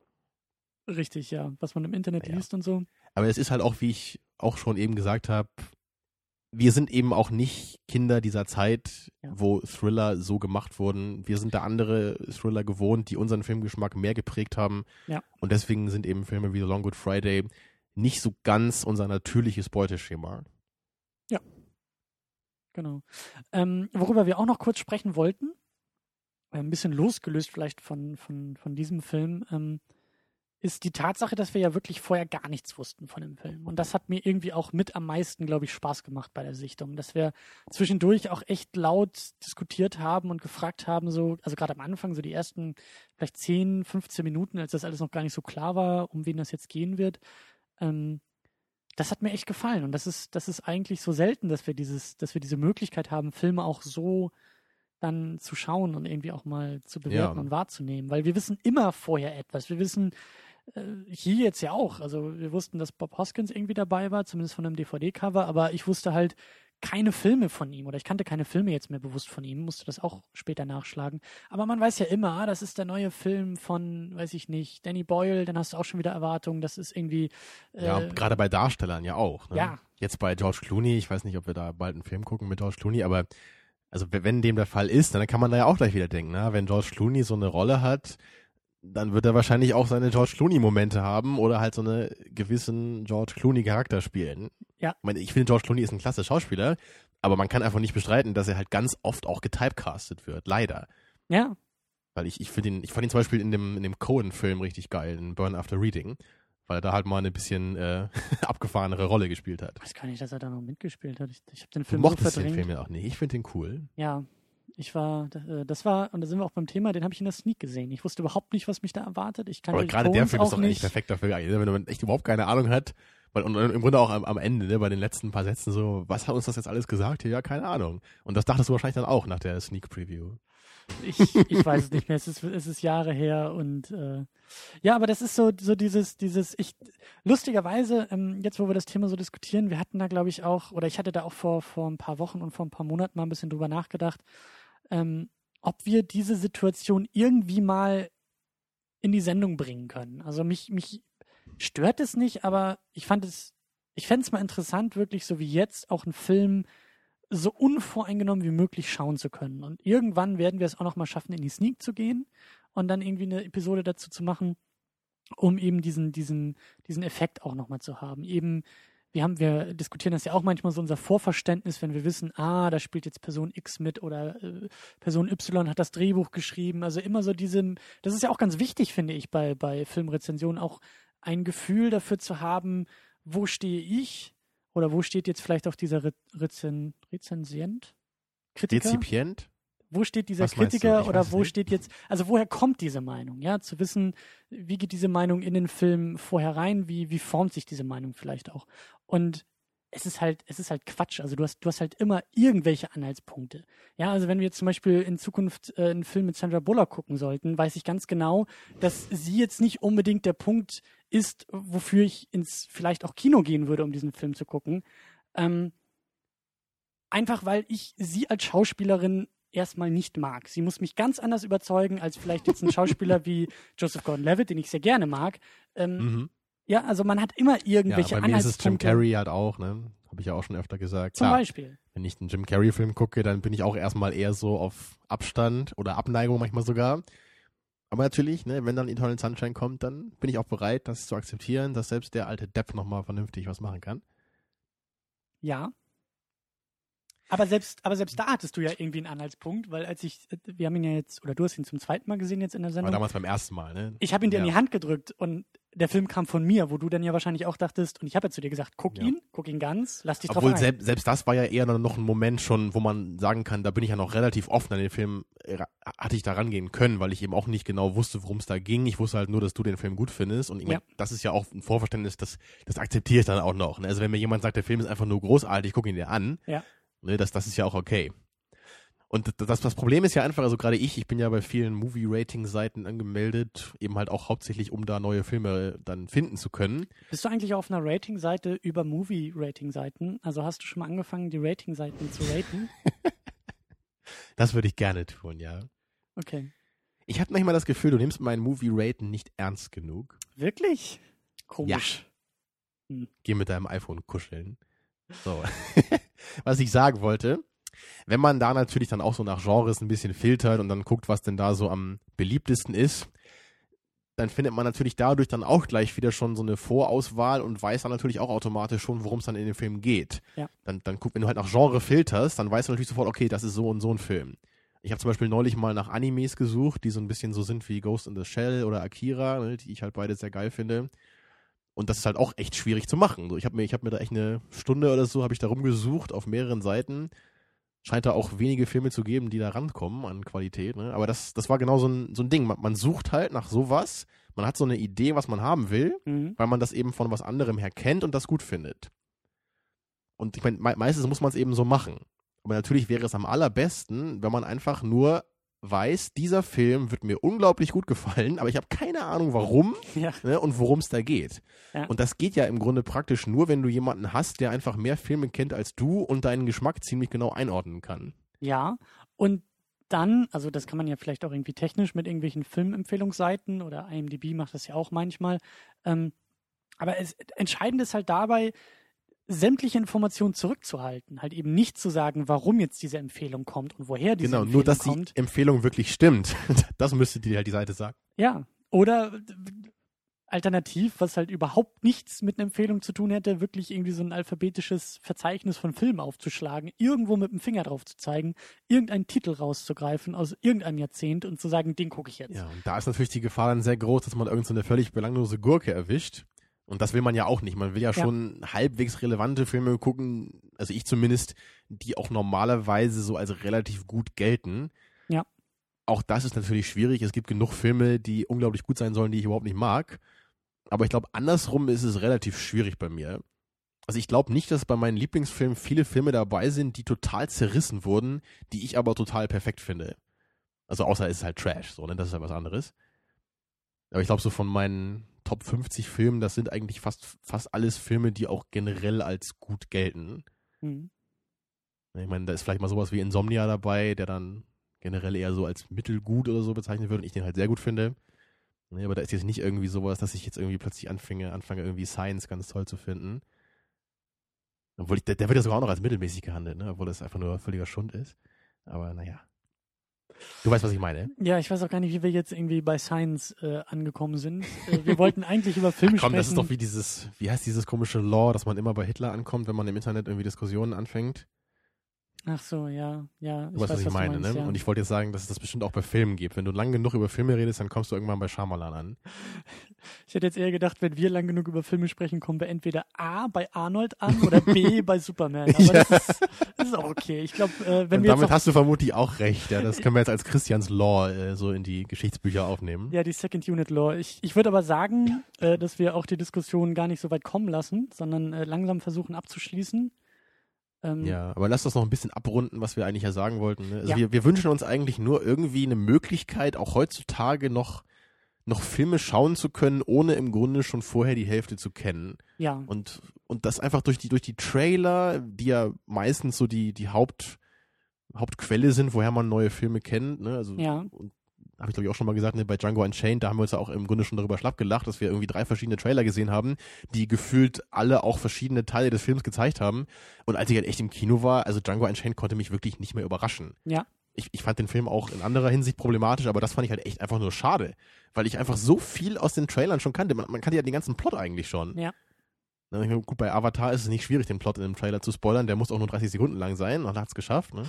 Ja. Aber bei sowas wie Django, da meinst du doch damals auch, im Grunde müsste man eigentlich nur irgendwie die Stiefel von einem Cowboy sehen und dann steht da der neue Tarantino und alle würden ins Kino gehen. Ja. Ja, und, aber naja, die, Ich meine, die Trailerbranche macht uns halt nicht einfach. Ich meine, das ist halt eben auch ähm, das Paradoxe. Wir leben halt einfach generell in einer Überflusszeit und Gesellschaft, ja. Also wir müssen uns keine Sorgen machen, dass uns irgendwie als westlicher moderner Mensch in irgendeiner Form langweilig wird, weil wir haben die Möglichkeit, uns Filme anzuschauen, Musik zu hören, Comics zu lesen, Bücher zu lesen, äh, Dokumentation, das Fernsehen, wir haben Videospiele, wir können Brettspiele spielen, wir können vielleicht dann irgendwie noch im Internet rumhängen und wenn wir Filme geguckt haben, uns irgendwie Podcasts anhören, die zwei Stunden lang über diesen Film diskutieren. Also wir haben eigentlich nicht das Problem, oder andersrum, es existiert das Problem gerade von der Unterhaltungsindustrie, Aufmerksamkeit auf sich selbst zu lenken und zu sagen, guck mal, guck mal, guck mal, ich habe hier das neue tolle Ding. Genau. Weil ich äh, gucke momentan eben für die Uni ähm, einige Film Noir-Exemplare und finde die teilweise echt eher belanglos und langweilig. Aber wenn ich mich so ein bisschen zurückdenke, so in die 40er Jahre, wo diese ganzen Filme rausgekommen sind, auch zu Kriegszeiten, äh, glaube ich mal nicht, dass die Leute damals das gleiche Problem hatten wie heute, dass da irgendwie jede Woche 20 Blockbuster anlaufen, sondern da kam wahrscheinlich jede Woche vielleicht irgendwie so dieser eine Film ins Kino oder zwei Filme ins Kino.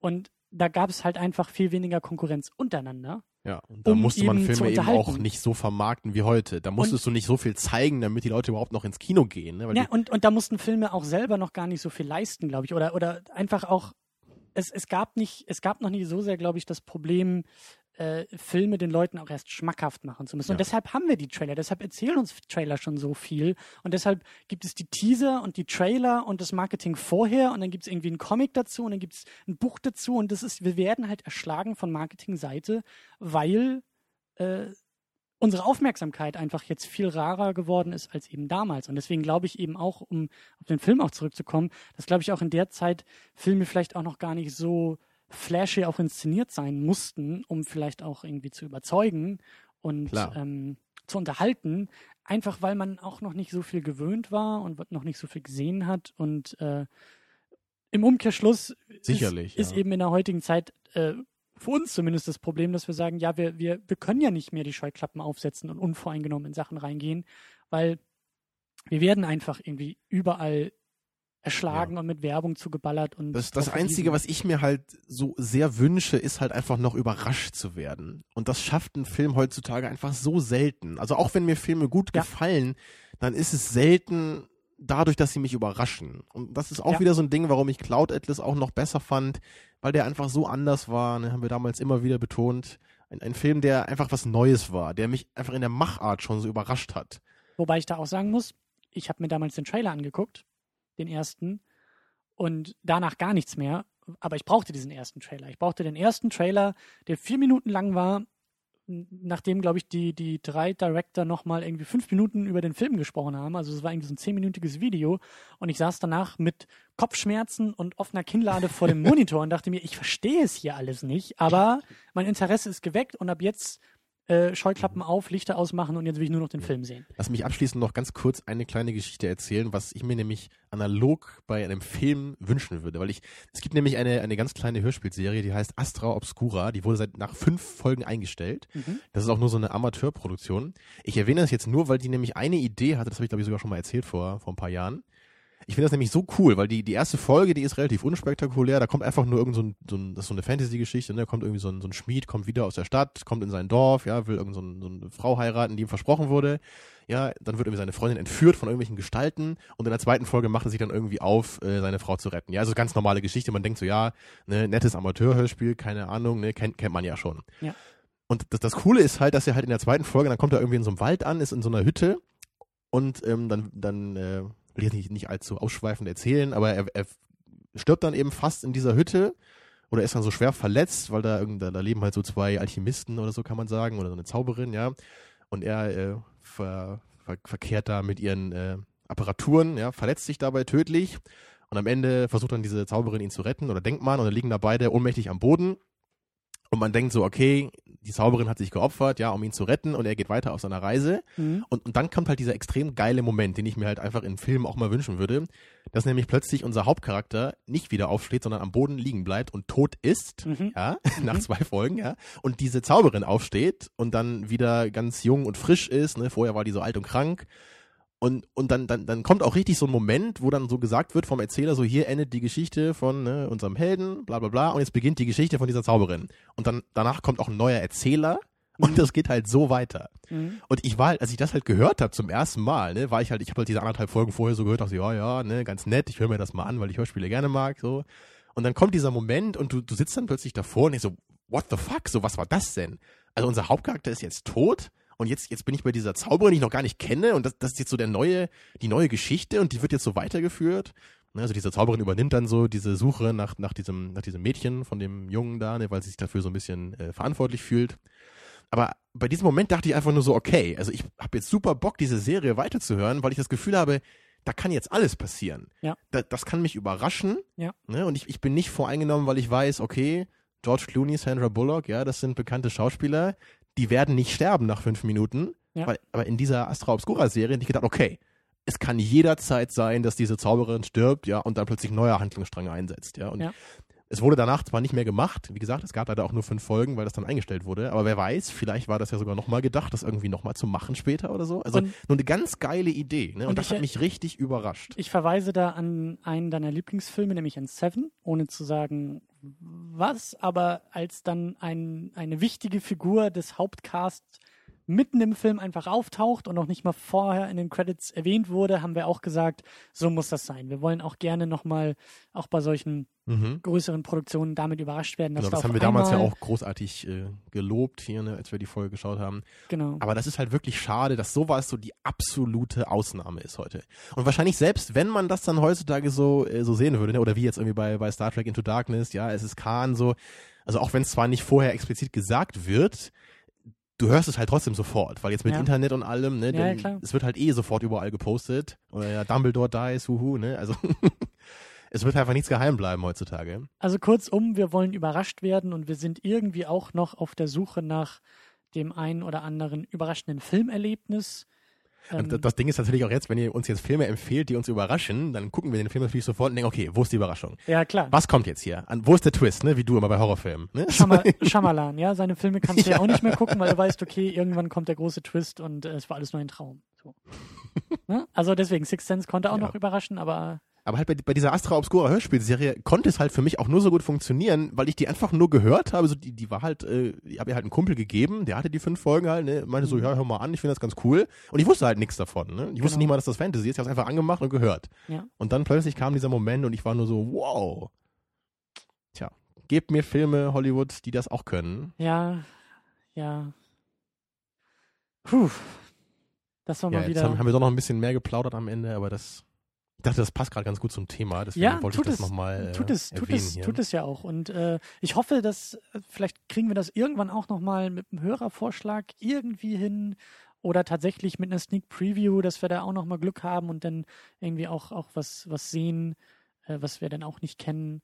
Aber ähm, ja, hm. es ist auf jeden Fall, vielleicht geht das anderen Leuten ja genauso. Also haut in die Kommentare bei uns gerne rein, äh, ob ihr das Problem auch irgendwie habt oder kennt oder gar nicht. Oder ihr sagt, nee, im Gegenteil, ich will immer irgendeinen Hook mindestens haben, Schauspieler, Genre, Name, Twist oder irgendwas muss mich vorher schon zu einem Film hinziehen oder ähm, weil das ist halt eben auch so. Ich glaube, ich glaube, ich brauche das auch oftmals dann doch.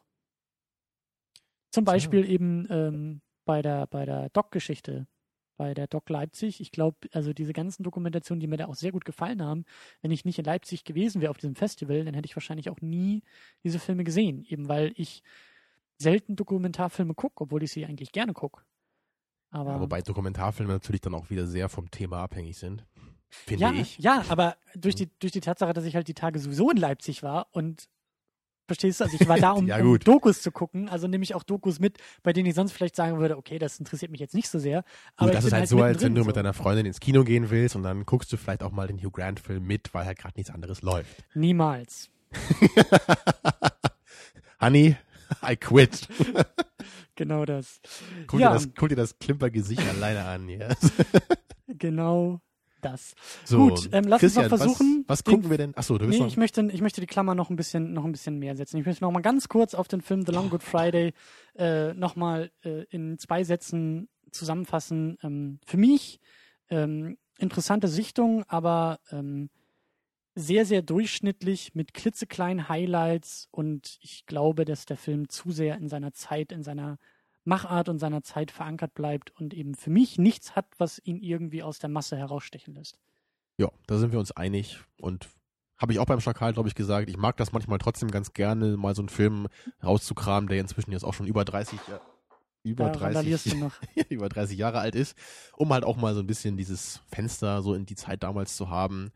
Weil ich, ich bin einfach auch an dem Medium Film als, als Ganzes so interessiert und mag das natürlich auch gerne einfach mal so zu sehen, wie hat sich das entwickelt. Ja. Und deswegen schaue ich mir auch ab und zu mal so ganz alte Filme an, obwohl die mich auch selten begeistern. Ja. Ist halt nicht jeder Film von damals Citizen Kane oder so, ne? Dann, die meisten sind dann doch eher so ein bisschen Mauer. Erfährst du jetzt ja auch gerade, meinst du, bei deinem Film Noir-Projekt.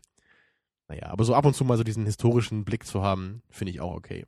Ja. Aber generell will man natürlich trotzdem eher so mit, mit Viewing Pleasure gucken und nicht immer mit, ja, mit Monokel und Bleistift, so, ne?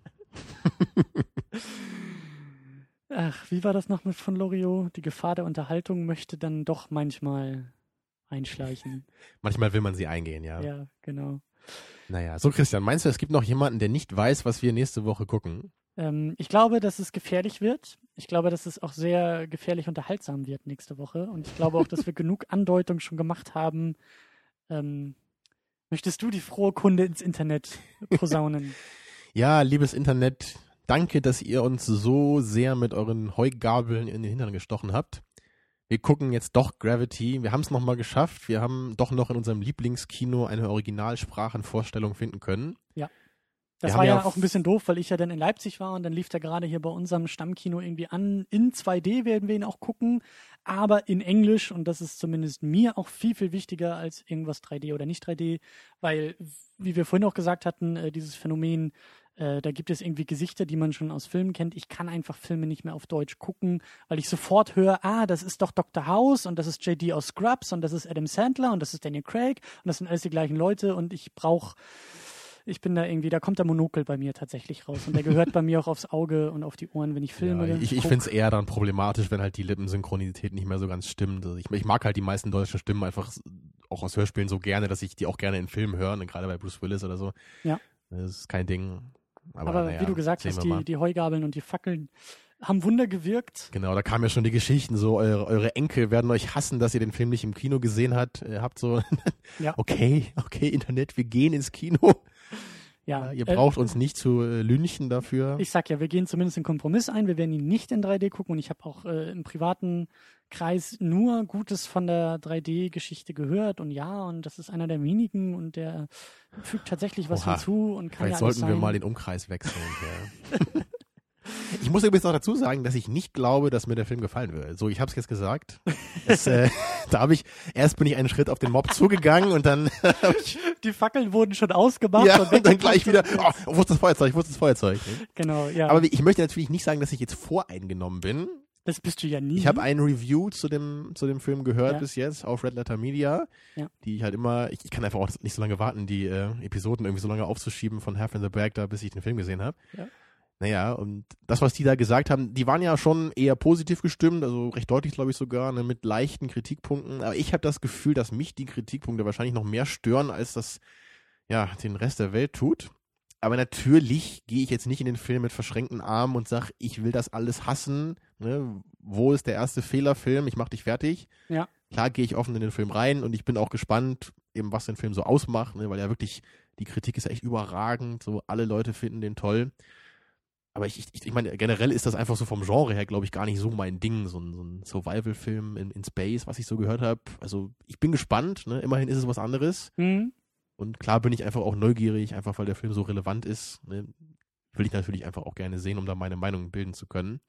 Geht mir ähnlich. Ich habe die Befürchtung, wir können ja jetzt schon mal unsere, unsere Erwartungen, weil irgendwie äh, 98 Prozent der Weltbevölkerung kennt diesen Film ja schon Genau. Ich, glaube, ich höre schon die, die Handflächen an die Stirn schlagen bei unseren Hörern, bei vielen so. Ja, aber Wie können sie es wagen, die Ich- Stümper? ich glaube aber auch, dass mich der Film äh, auf Seiten der Geschichte, also was ich auch so gehört habe aus, aus verschiedenen Quellen, ohne, ohne Konkretes zu hören, aber die, es wird ja gesagt, dass die Schwächen tatsächlich im Drehbuch sind und irgendwie auch die Dialoge nicht so äh, Genau das. sein Und da habe ich auch ein bisschen Angst bekommen, weil ich so dachte, so, ich meine, so viel kann da jetzt nicht passieren, wenn die beiden da durch das Ja. Weltall treiben. Und wenn die Schwächen dann im Drehbuch sind, dann bleibt jetzt nur noch diese vermeintlich überragende Audioqualität über.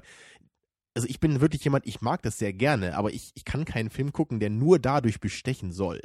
Weil dann ist es für mich kein richtiger Film. Ne? Und da sind wir, was mir gerade erst einfällt, da sind wir ja tatsächlich schon in Avatar-Territorium, ja, wo auch alle, ich habe ihn, ich habe Avatar auch im Kino gesehen, sogar in 3D und bin auch der Meinung, äh, alles wunderbar und schön und 3D funktioniert da auch und ist alles okay, aber die riesengroße Schwäche ist halt diese Geschichte. Also ich, ich brauche Avatar nicht irgendwie nochmal zu gucken, nie wieder, weil dieses Erlebnis hatte ich und ich möchte eben auch von meinen Filmen eine tolle Geschichte erzählt bekommen und nicht nur einen schönen ja, und ich möchte auch keine Zigarren rauchende ähm, Generäle, die dem Teufel noch Nachhilfestunden in Bosartigkeit, äh, Bosartigkeit geben, ja.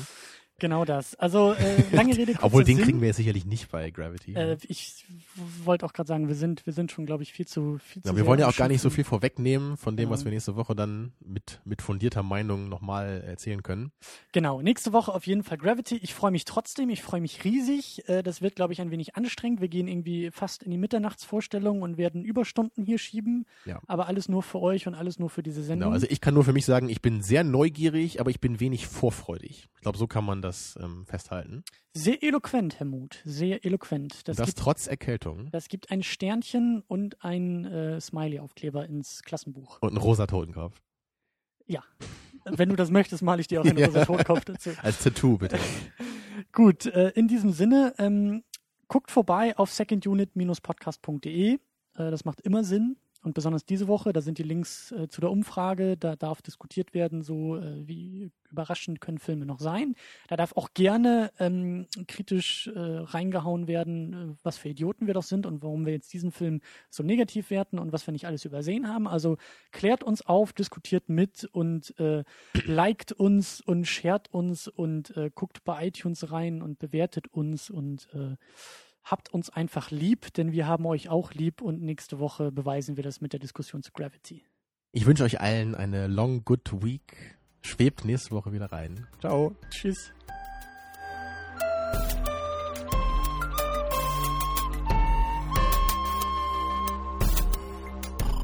Second Unit. Second unit.